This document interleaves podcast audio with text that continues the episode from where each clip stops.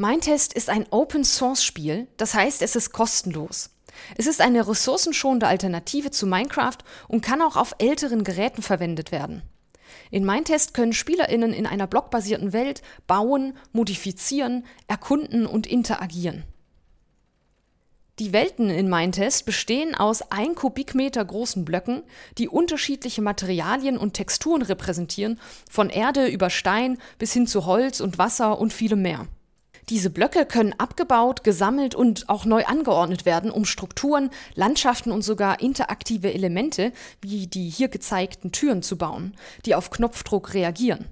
Oder auch komplexe Maschinen und Schaltkreise. Weil Mindtest Open Source ist, hat es eine aktive Community von EntwicklerInnen und SpielerInnen, die ständig Mods, Erweiterungen und Verbesserungen für das Spiel entwickeln. Diese Mods können alles von neuen Blöcken und Werkzeugen bis hin zu völlig neuen Spielmodi und Mechaniken hinzufügen. Mindtest ermöglicht es mehreren Spielern gleichzeitig in derselben Welt zu spielen und zu interagieren. Das fördert die Zusammenarbeit, Kommunikation und Gemeinschaftsbildung.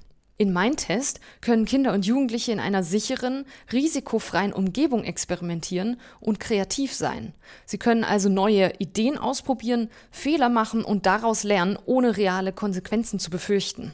Mindtest unterscheidet außerdem zwischen freiem Spielen, also dem Kreativmodus, und zielgerichtetem Spielen mit festgelegten Regeln.